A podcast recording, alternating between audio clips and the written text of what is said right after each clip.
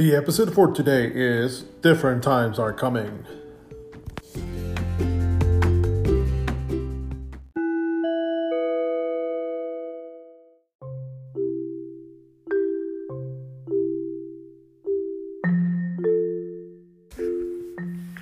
Hello, students. This is Mr. Liao.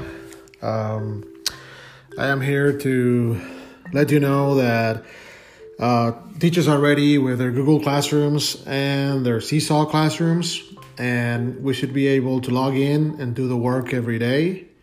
Uh, you need to log in to ReadyHub and do everyday ILE, Big Brains, Discovery Education, Education Galaxy, right? And for this year, the STAAR is canceled. We won't have a STAAR in May, the test in any of the subjects. The whole state is canceled. And um, so we don't have to worry about that part because there, there was a lot of questions about that. Also, the district right now is closed indefinitely and they'll review what they're going to do in the future in May 4th. So we have to pay attention uh, what happens on May 4th.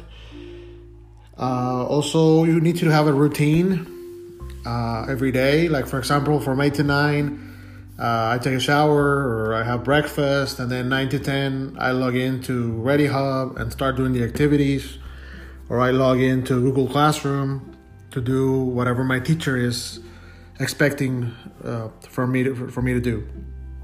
Uh, yes, we would love to uh, do a lot of video games and movies, but we also need to spend some time learning and and time for, for learning and using the computer because this is going to be our new way of learning and we have seven more weeks weeks of this and we need to be uh, ready to answer all those questions and activities that our teachers have for us. Also i recommend for you having a notebook or to write your timetables or write math problems. Um, that would be a good idea. Also uh, to work out the problems that your teacher is posting on, on the classroom.